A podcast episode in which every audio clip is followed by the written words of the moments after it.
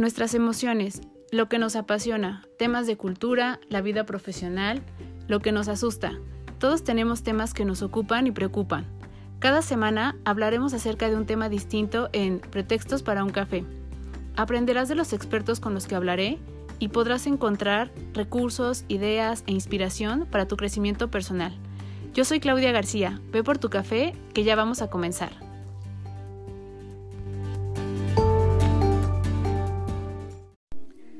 A todos, bienvenidos a un episodio más de eh, Pretextos para un café. Y en el episodio del día de hoy quisiera eh, hablar un poquito más acerca del tema de mantener también la parte de salud mental, que ha sido algo que, si bien al principio con todo este tema de eh, la cuarentena y las situaciones que han venido suscitándose día a día en cuanto a los cambios por la dinámica que estamos viviendo, por eh, tomar mayores precauciones por lo que va sucediendo y entonces tenemos que actuar y tomar otras medidas que nos implican la parte eh, de educación, la parte laboral, la parte personal, etcétera. Lo primero lo que pusimos foco de atención pues fue precisamente a, la parte de salud, a, a lo que creíamos que, que, debíamos de proteger, que era el riesgo más, más alto, que era nuestra salud física pero con el paso de los días nos hemos dado cuenta de que hay temas que también eh, tenemos que ocupar y que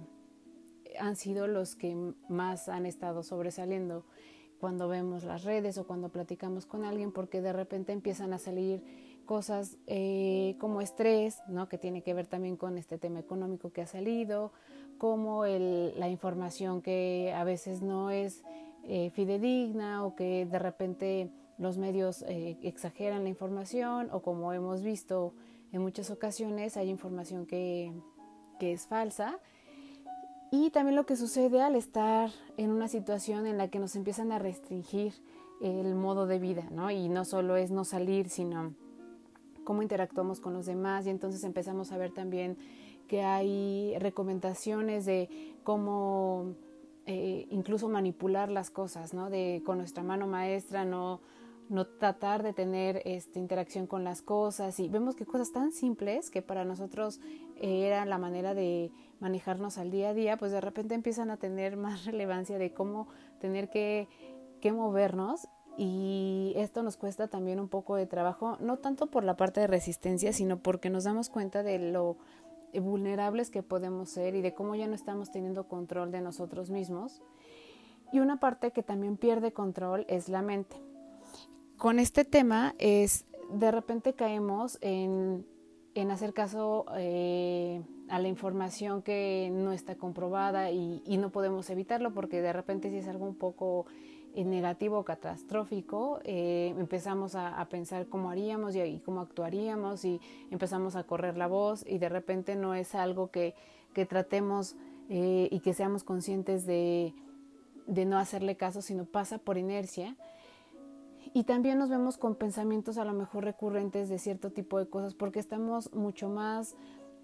eh, en un estado en, en, el que estamos con nosotros mismos. Entonces no hay este, otra parte de distractores eh, afuera o de distractores también en cuanto a la información, porque si nos metemos a las redes que antes era un poco más como para eh, ver memes a lo mejor o para saber qué hacían los demás, todo es este tema y si platicamos con alguien o hablamos por teléfono, de repente sale este tema. Entonces hemos estado invitando constantemente a que hablemos de otros temas, a que sí nos ocupemos, pero que hablemos acerca de otros temas. Y creo que un, un punto importante es poder contribuir a la parte de qué hacemos eh, en este momento con la parte de nuestro bienestar en cuanto a la salud mental y darle también un poco de tranquilidad a, a esta parte y en lo que podemos eh, aportar, ¿no? En un tema que a mí me pareció muy importante, justo vi una publicación acerca de una persona que sabe que sufre un poco de, de pensamientos recurrentes, este, que son negativos, de algunas eh, compulsiones o u obsesiones. Eh, por ejemplo, si ya hay quienes a lo mejor tenemos un poco de obsesión, obsesión por la limpieza, a veces hay ciertos detonantes que en algunos casos puede ser esta situación que los desatan más. Y para las personas que viven con personas así, suele ser complejo porque pueden verlo por, por fuera cómo está dándose esta, este crecimiento un poco de los síntomas de algo que pareciera como muy normal y decir, bueno, yo puedo sobrellevar esto, de repente se vuelve un poquito eh, complejo y entonces empieza a preocuparles. Y vi un post acerca, como les decía, de esto, de una chica que decía que empezó a ver conductas en su esposo más recurrentes acerca de la limpieza, del miedo a que las cosas estuvieran contaminadas, etcétera, y este es el tipo de cosas que van a también a comenzar a salir. Y creo que si bien todo esto tiene una raíz mucho más profunda, podremos aportar un poco como dando algunas técnicas para que esto no suceda si a ti te pasa y en cuanto a pensamientos no solo como de este tipo, sino también pensamientos de preocupación ante el dinero, de miedo, de estrés, de sentimientos, etcétera, podría ser un punto para poder llevarlo. Creo que lo primero que tendríamos que hacer es describir e identificar cuando un pensamiento se está volviendo eh, un pensamiento obsesivo, cómo se diferencia de los pensamientos de preocupación o de estrés, para saber entonces en qué momento aplicarlo. Si bien ahorita, como decíamos, nos estamos preocupando por cierto tipo de cosas, sí habríamos que identificar cuando este pensamiento de preocupación se está volviendo un pensamiento obsesivo y está empezando ya a eh, lastimar o a hacer un malestar en la dinámica con las personas con las que nos encontramos en este momento y si estamos haciendo home office o si estamos de verdad llevando esta parte de que nos quedamos en casa, pues la interacción puede ser todavía más intensa porque estamos realmente pues todos en un mismo espacio, entonces tratando también de hacer armónico y de bienestar este espacio y para quienes tenemos hijos, pues también esta parte de que ellos lo vivan lo mejor posible. Entonces, lo primero va a ser diferenciar este tipo de pensamientos obsesivos y eh, saber eh, cuáles son las características en las que nos podemos basar para que tú puedas identificar si este pensamiento es un pensamiento normal acerca de lo que está pasando y te preocupa o en realidad es un pensamiento obsesivo. ¿Cuándo se convierte un pensamiento en un pensamiento obsesivo? Cuando estos pensamientos vienen cargados de imágenes o incluso de impulsos eh, que nos llevan a hacer cosas involuntarias, eh, que nuestra mente van asociados con, esta parte, como decíamos, de malestar. E incluso eh, si nos detenemos y lo podemos identificar, viene con esta parte de ansiedad. Y hacen o imperan en las personas a llevar a cabo ciertos rituales ya sea que sí sean visibles, es decir, que sí estén en, la, en el plano de la acción, que es, que es, por ejemplo, cuando alguien tiene un comportamiento obsesivo compulsivo, esto de asegurarse de cerrar bien las llaves de gas, de cerrar bien eh, la puerta antes de salir, de lavarnos las manos repetidas veces, pero cuando se vuelve un ritual tenemos hasta cierto número de veces en la que lo tenemos que hacer y, que tenemos que asegurarnos de que sí suceda. Por ejemplo, uno de los eh, síntomas más, más comunes es el lavado de manos y las personas suelen contar cierto número de veces para lavarse las manos. Si este número de veces no es el que eh, pues tienes en, mente y, y, es el que ellos creen que debe ser el correcto, tus manos están sucias.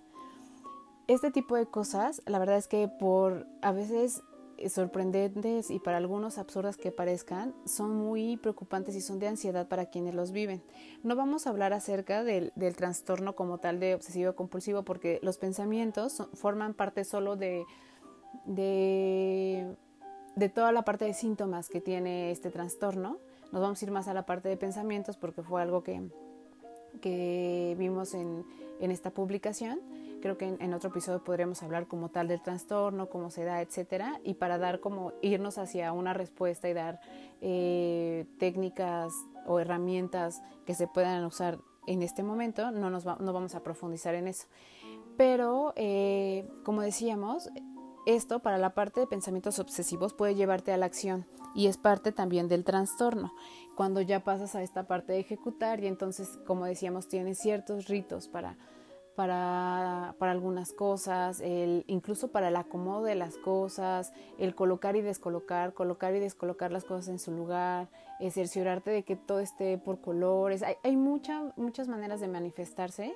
pero tiene mucho que ver con esta parte de rituales. Cuando decíamos rituales, poníamos este ejemplo, como decíamos, del número de veces, ¿no? En el que nos tenemos que cerciorar. Incluso hay personas que tienen Em, en la mente, por ejemplo, una canción y la canción va un poco como acorde al tipo de cosas que tiene que hacer. No me refiero al contenido, sino, por ejemplo, si yo me cercioro de que voy a cerrar la puerta, y esto lo vi también en un caso como tal, esta persona cantaba una canción y entonces en todo lo que duraba la canción abría y cerraba la puerta, abría y cerraba la puerta, abría y cerraba la puerta y hasta que terminaba la canción cerraba la puerta, ¿no? O sea, dejaba ya como o se sentía conforme acerca de que ya había dejado la puerta asegurada. Y eh, como decíamos, esto tiene una profundidad, tiene una raíz todavía mucho más compleja, que no vamos a hablar de esto, pero este es un tipo eh, de, de los puntos en los que nos podemos basar para saber si tenemos un pensamiento obsesivo. El otro es como decíamos, no a lo mejor pasamos a la acción, pero el pensamiento, pensamiento perdón, está constantemente eh, rondándonos en la cabeza, es decir, eh, estamos haciendo algo y, e incluso somos conscientes de que queremos distraernos y viene este pensamiento, ya sea en cuanto a la parte, como decía, de preocupación del dinero, de que nos podamos contagiar en este momento por, por el tema del COVID, de mm, alguna problemática que tengamos a nivel personal, de alguna ruptura amorosa, etcétera, y nos, nos queremos distraer y entonces ponemos música o nos vamos a poner a leer o, ponemos, nos ponemos a hacer alguna actividad eh, de trabajo y adelantarla en la computadora y vemos que nuestra mente sigue estando ahí. Creemos que por el hecho a lo mejor de tener la tele prendida o estar eh, empezando a hacer, ejecutando alguna otra actividad,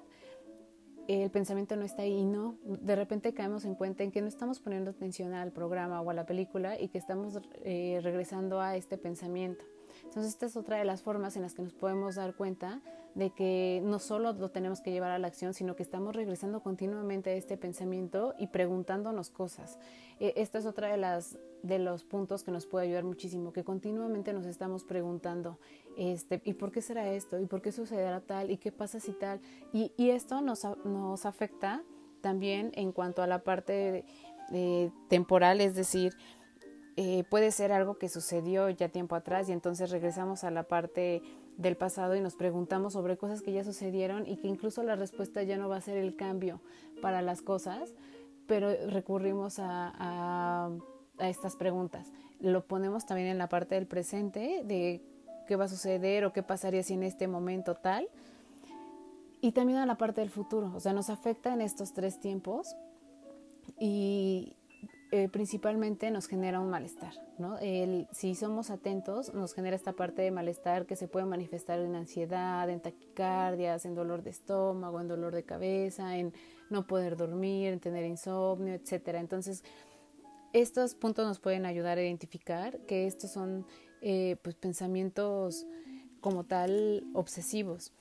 ¿Y qué, qué contenido tienen eh, los pensamientos obsesivos, la verdad es que eh, son, son o están cargados de información en la que como tal la preocupación puede ser un tema irracional también. O sea, nos puede llevar a un extremo en el que creemos que puede ser catastrófico y que es, y es negativo. Entonces, esto es lo que nos genera el malestar. Ah, una cosa tan sencilla como, por ejemplo, eh, no, no habernos lavado las manos el número de veces que para nosotros es el indicado para que estén limpias y salir así, podríamos estar constantemente pensando en seguramente me voy a enfermar, me va a pasar esto, voy me voy a contagiar y si me contagio va a suceder tal. O sea, empezamos a dejar que el pensamiento vaya, vaya, vaya y fluye y nos lleva hasta un momento en el que el desenlace es catastrófico y cuando llegamos a ese desenlace ya tenemos incluso la manifestación de, este pensamiento eh, con, cosas sintomáticas, como decíamos, esta parte de nerviosismo, de ansiedad, de sudoración de las manos, etcétera. Entonces, eh, el contenido a veces suele ser irracional interfiere en la vida de, la persona, porque constantemente nos estamos preocupando por esto y ni siquiera te deja estar en el momento. Eh, incluso pudiera ser, por ejemplo, el tener un problema con, con una persona, cualquier, cualquiera que sea el vínculo que tengamos con esta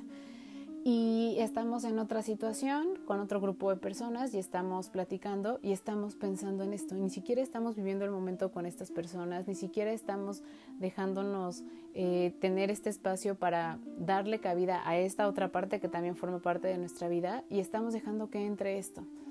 Y viene con un contenido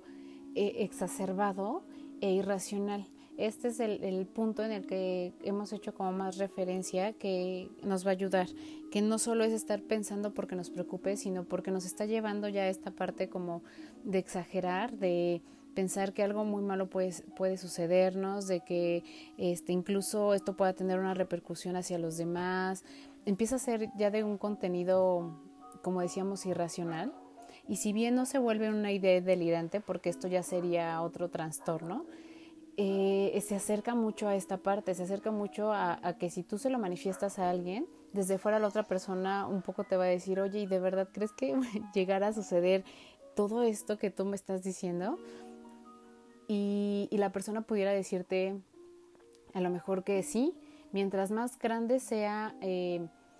la parte de estrés que esté viviendo en situaciones en las que se pudiera dar este incremento de estrés, como decíamos, por ejemplo, esta situación que estamos viendo para personas que tienen algún problema como de este tipo, seguramente este, este, estar en esta situación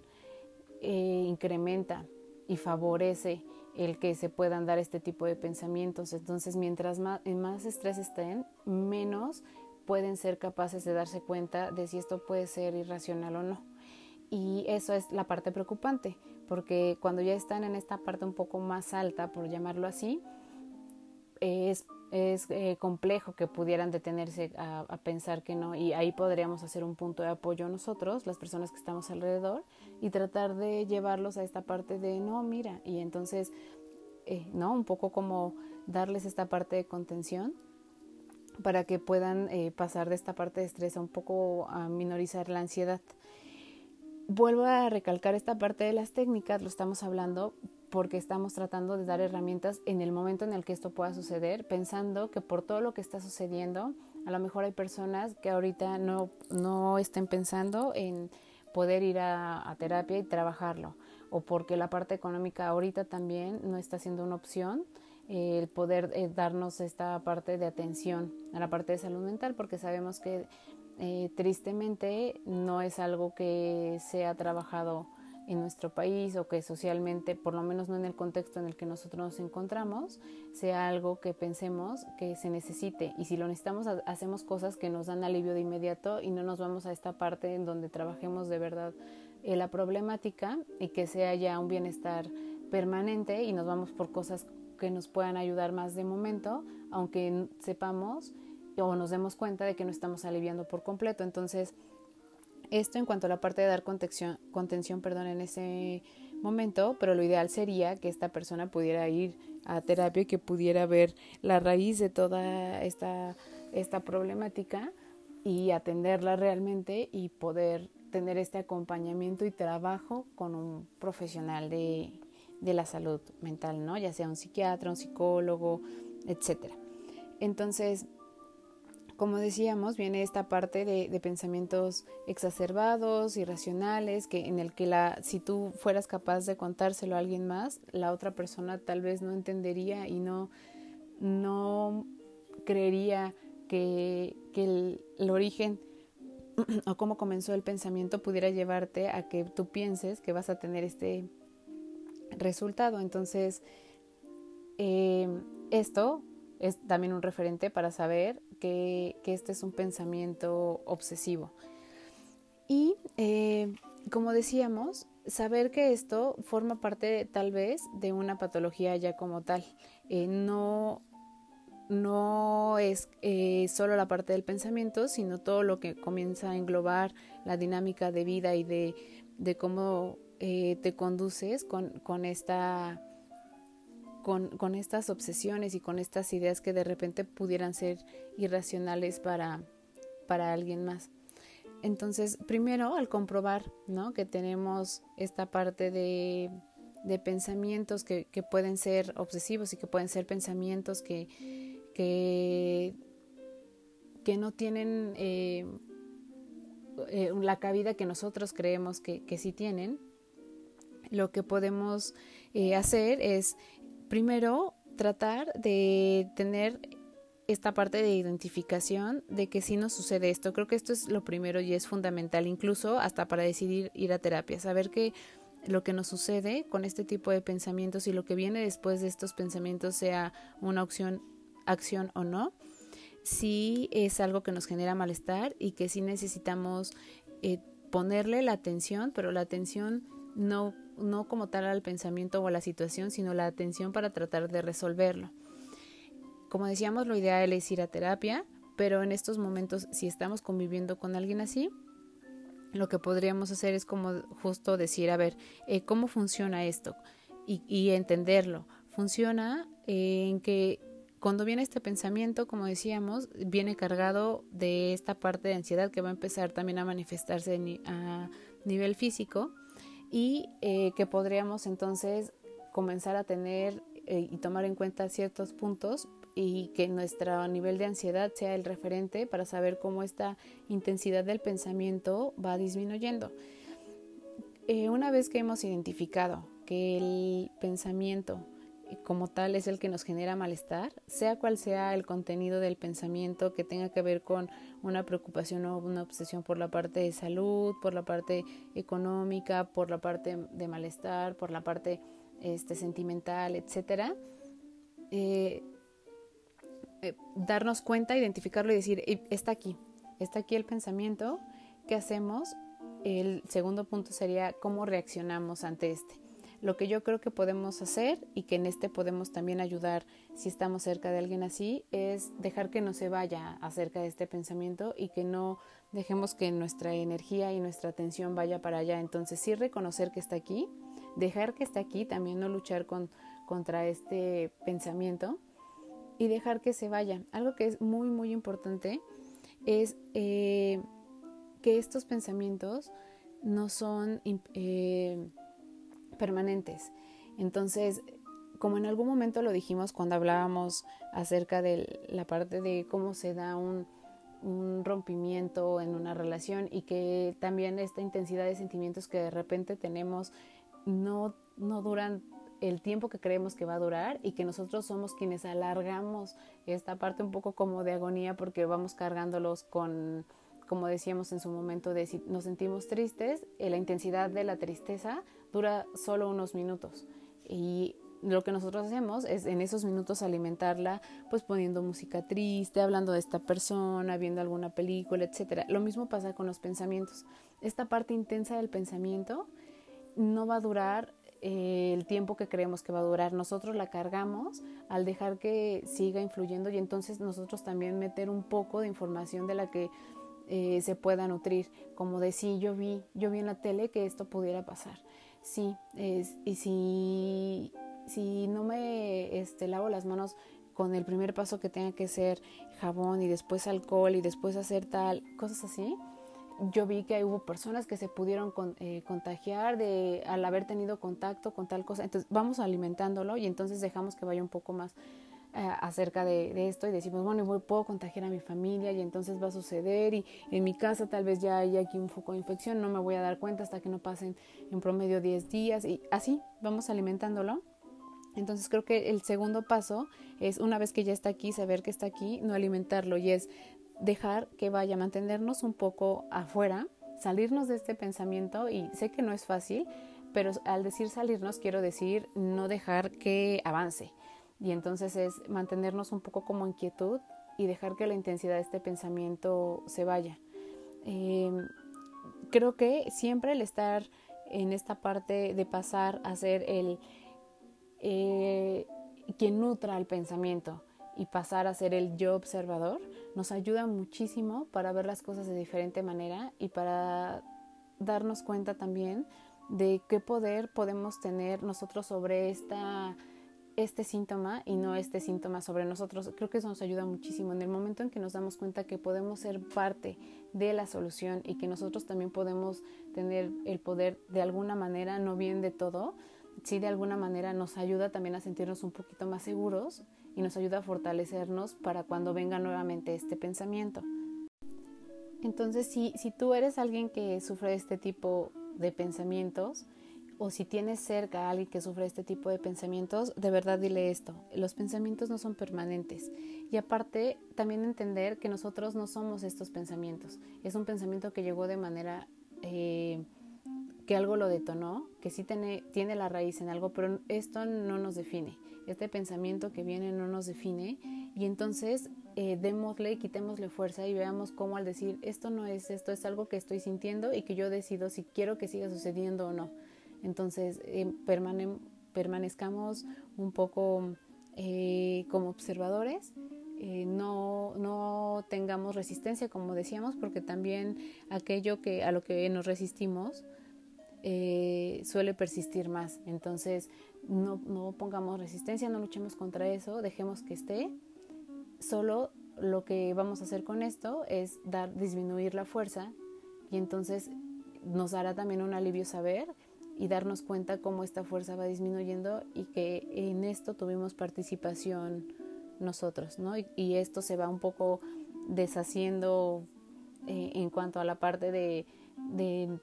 llenarnos de esta carga de, estrés y de ansiedad y, entonces pasar también a la parte de acción, que es muy importante que, que no lo dejemos que suceda y que se quede detenido solo, solo ahí. La otra, el otro punto que, que también nos puede ayudar muchísimo es el sí contarlo. Creo que, que hay muchas personas que de repente solemos no, no contar cuando, cuando nos damos cuenta que vivimos cosas como este tipo de situaciones en las que vemos que no es normal la manera en cómo a veces pensamos cuando estamos en estrés o cómo actuamos cuando estamos en, ante situaciones este, que nos pueden dar miedo o ansiedad, etcétera. Y al no verbalizarlo, no solo por no verbalizarlo, sino por no, no, contarlo, también estamos de alguna manera eh, nutriendo y, y, haciendo referencia a que esto no es normal. Y, y cuando viene, al saber que no es normal, pues también podría, eh, podría vivirse de manera más patológica. Porque si sí nos estamos dando cuenta pero justo porque creemos que no es normal y que la gente no lo va a entender y que pudiera verse incluso como algo que, que pueda ser dañino, cuando viene, en nuestra reacción puede ser más, más de ser defensivo ante esta, este síntoma y entonces le damos también fuerza con esto. Cuando digo que lo contemos es, tengamos un punto de apoyo. Eh, voy a poner un ejemplo tengo una amiga que es una de mis mejores amigas y que tenemos muchas cosas en común y son de esas personas con las que puedes eh, hablar de, todos los temas que te puedas imaginar y que sabes que lo, lo, lo puede entender porque a lo mejor tenemos muchas cosas en común. Y en algunos momentos, cuando tuvimos la oportunidad de conocernos y de ser, eh, pues no solo amigas, sino colaboradoras, compañeras en, en el mismo lugar de trabajo, respondíamos de manera muy similar antes, ante el estrés. Y en algunos momentos nos volvimos las dos eh, punto de apoyo la una de la otra, incluso en este momento, ¿no? Cuando de repente decimos, oye, estoy un poco nerviosa por esto que está sucediendo o me preocupa este tema, eh, las dos hemos identificado que cuando esto sucede, sabemos que se va y también tenemos muy presente que, que son temas y que son situaciones que en el momento vives, pero pues no, no, te, no te sientes bien. Y en algún momento hicimos esta parte como de alianza, por decirlo así, de decir, seamos el apoyo la una de la otra. Cuando esto suceda, yo te marco y yo te cuento y nos, ¿no? Me ayudas como un poco a bajar mi nivel de tensión. Y cuando a ti te suceda, hacemos lo mismo. ¿Por qué es importante tener un punto de apoyo? Porque si no estás yendo a terapia, necesitas a alguien que se siente a tu lado, que te escuche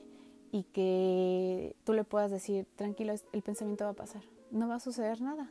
tranquilo, esto es, ¿no? Esto es algo, entiendo cómo te sientes, es por este tema, pero va, va, a pasar, va a suceder, no, no pienses eso. Si a lo mejor todavía no somos capaces de controlar esta parte nosotros mismos, podremos tener este punto de apoyo. Y también no sabemos, no, como decíamos, no diferentes por tener este tipo de sensaciones, de imágenes en la cabeza, de pensamientos y saber que hay muchas personas que de manera distinta reaccionamos ante las cosas y que de igual manera nos generan malestar. Cada uno a nuestra manera y cada uno de la con las herramientas con las que podemos contar tratamos un poco como de sacarlo adelante, pero sí, sí es algo que tenemos todos en común, no es que ninguno seamos, eh, estemos exentos a vivirlo así, pero tampoco eh, dejemos que vaya más allá de esto, ¿no? Como decíamos, mi recomendación totalmente es que eh, si esta forma parte como tal de una patología, y como patología no quiero decir que es una enfermedad y, y ponerlo y encasillarla, sino de un malestar, de algo que no te está dejando llevar tu vida cotidiana, que te eh, llega a incomodar en la manera en cómo interactúas con los demás, de cómo te relacionas en la parte laboral, en la parte este, sentimental, etcétera, sí tendrías que ir y atenderlo y que alguien que te, que te ayude a dar esta parte de soporte, que te ayude a comprenderlo y que también eh, tú entiendas de dónde viene toda esta parte, ¿no? Entonces, eh, esto, como le decíamos, es un poco como para ayudarnos los unos, los unos a los otros en estos momentos en los que, pues, sí estamos en casa, en los que no estamos queriendo gastar de más por la situación en la que nos encontramos y que la misma incertidumbre nos está llevando a, a, a lo mejor a tener este tipo de manifestaciones por cosas que nosotros ya tenemos de manera estructural en nuestra mente, pero que eh, pues sí hacen, hacen ruido y sí se presentan porque no podemos no mantenernos eh, de alguna manera como eh, no reactivos a las cosas que están sucediendo. Entonces, esta parte del punto de apoyo puede ser muy bueno y puede ser también una oportunidad de lo que está sucediendo para poder platicarlo con alguien de tu familia si en algún momento no, no lo has podido externar. Y eh, creo que la otra parte que podemos hacer y que nos ayuda mucho y, y, ha sido también un tema que se ha hablado con respecto a lo que ha venido sucediendo y, que puede ser una oportunidad de trabajo con nosotros es trabajar con nosotros mismos. Eh, esta parte del autoconocernos y de eh, darnos como una parte de interacción de conocer cómo funciona nuestro cuerpo y nuestra mente para nosotros mismos, no como a nivel general, del mindfulness también, eh, creo que no es como una moda, creo que sí es necesario y sí tendríamos que sentarnos un poquito a, a saber cómo es que funcionamos y cómo podemos eh, tener ciertas prácticas para darnos paz y para darnos tranquilidad. Cosas tan sencillas como el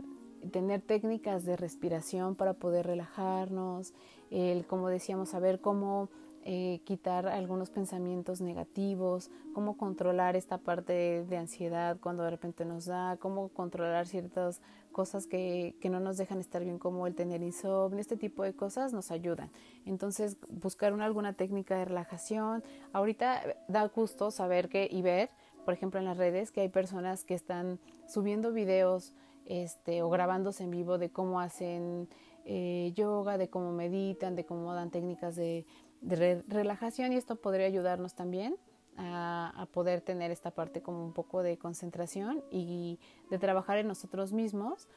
eh, ahora que no podemos como salir y buscar y, tener este, estas actividades como lo hacemos normalmente pero si es, si es ya un tema un poco más complejo, como yo les decía, yo creo que sí es necesario y yo los invito a que sí vayan y lo, eh, trabajen con un experto, sea el, tipo de manifestación o de eh, malestar que, se esté presentando, ¿no? Y, que sí sea algo que, que tú tengas como prioridad para también bienestar no solo en la parte física, sino también en la parte eh, mental. Entonces, si lo podemos resumir, podríamos decir, primero es identificar eh, si este pensamiento es un pensamiento obsesivo o no, cómo, eh, como decíamos, con el contenido que tienen estos pensamientos, que son negativos, que son catastróficos, que son exacerbados, que están constantemente ahí, que nos llevan a hacer acciones que pudieran ser como rituales, etcétera. El otro, eh, como decíamos, es una vez que ya identificamos que si es un pensamiento así, cuando aparece, identificarlo y decir, aquí está, ¿no? Aquí está este pensamiento, ya me estoy dando cuenta de que está y lo que voy a hacer es, eh, si quiero que mi manera de actuar ante este pensamiento sea distinta, una actitud de cambio ante este pensamiento. El punto número tres es cómo, una vez que has identificado y que has decidido hacer una actitud de cambio, entonces sí cómo vas a reaccionar, no darle eh, cabida, no, no meterte a esta parte de generar más contenido y de alimentarlo como decíamos, sino al contrario mantenernos un poco estáticos, observarlo y pasar de ser eh, la persona que está pensando a ser el observador, a un yo observador. Una vez que estamos siendo este yo observador y vamos identificando y viendo cómo puede bajar esta intensidad de pensamiento que nos podemos repetir, lo que decíamos, eh, los pensamientos no son permanentes, van a estar y, y van a van a ir bajando de intensidad. No soy el pensamiento que me está viniendo a la mente, esta persona no soy yo. Y solo quiero y voy a hacer que este, esta sensación de malestar baje. El punto número tres, digo cuatro, podría ser, como decíamos, el eh, poner en práctica alguna de estas eh, actividades que pudiera ser relajación, respiración, tener nuestro punto de apoyo, este, buscar ayuda en caso de que sea necesario y de que eh, no sepamos que sí necesitamos hacerlo porque esto ya es algo que está de manera constante. Y eh, aceptar que las cosas eh, son así. Creo que en este momento algo que tenemos que que también tener muy presente y con, la que, con las que tenemos que no luchar es aceptar que las cosas están siendo así en este momento, que hay cosas que sí están en nuestras manos, como decíamos, bueno, estas sí controlarlas, que es no salir de casa, no exponernos, tener este cuidado, los cuidados que son los que nos han compartido, lavarnos las manos, esta parte de, de no exponer también a, a nuestra familia, eh, hacer compras acerca de lo necesario, eh, no, no gastar en cosas que a lo mejor en este momento no necesitemos para, para que también esto no nos genere como estrés. Y eh, otra de las recomendaciones, que creo que esto también es muy importante y es para todos, y lo hemos dicho también con anterioridad, es no estemos viendo todo el tiempo las noticias, tengamos solo dos horarios para verlas y eh, asegurémonos de que la información que tenemos es información que, que sí está confirmada, que sí está validada y tengamos nuestro propio criterio y sentido común hacia las cosas y no nos dejemos alimentar por la ansiedad y por el miedo que de repente vemos hacia los demás. Entonces cuidemos nuestra salud mental, cuidemos la salud mental de las personas que nos rodean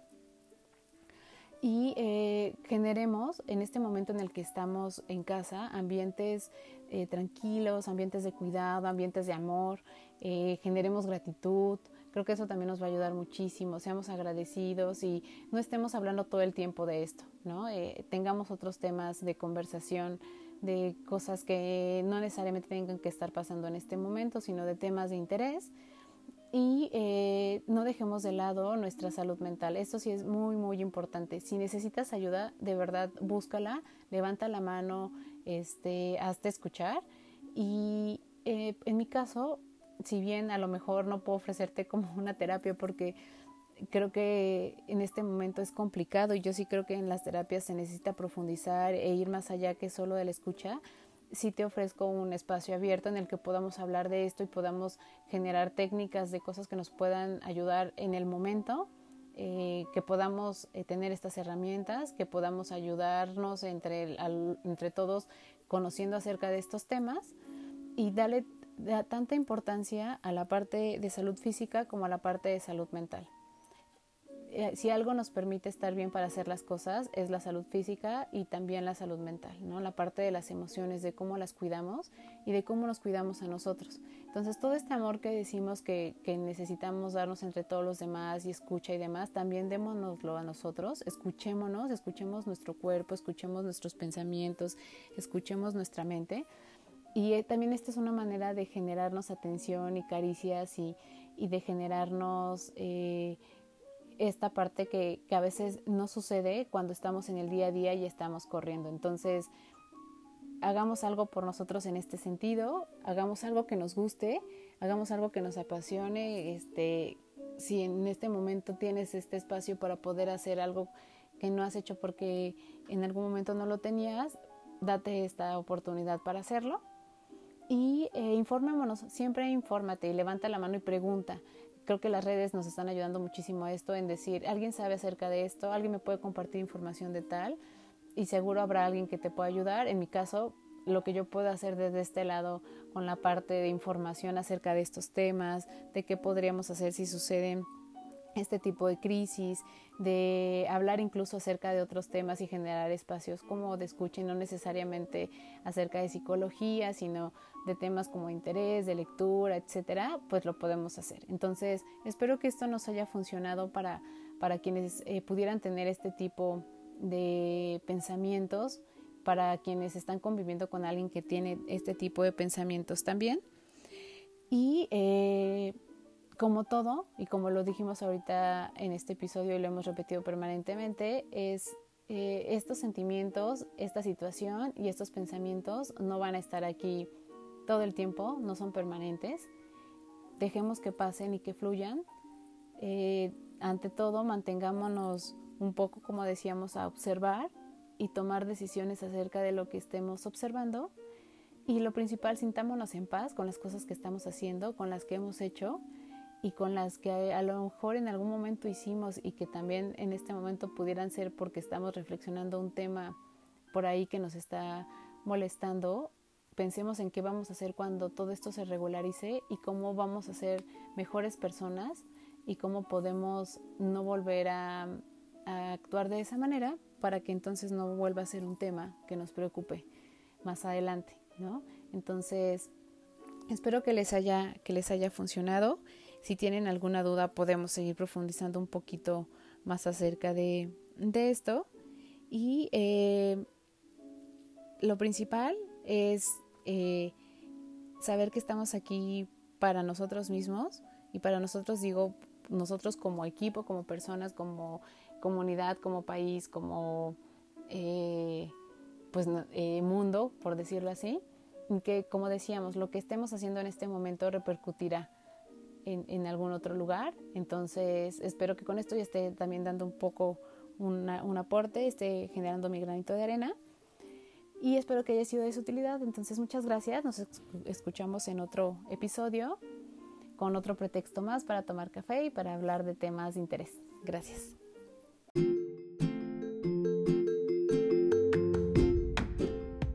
Muchas gracias por estar aquí. Nos escuchamos en el próximo episodio con un pretexto más para hablar de otro tema.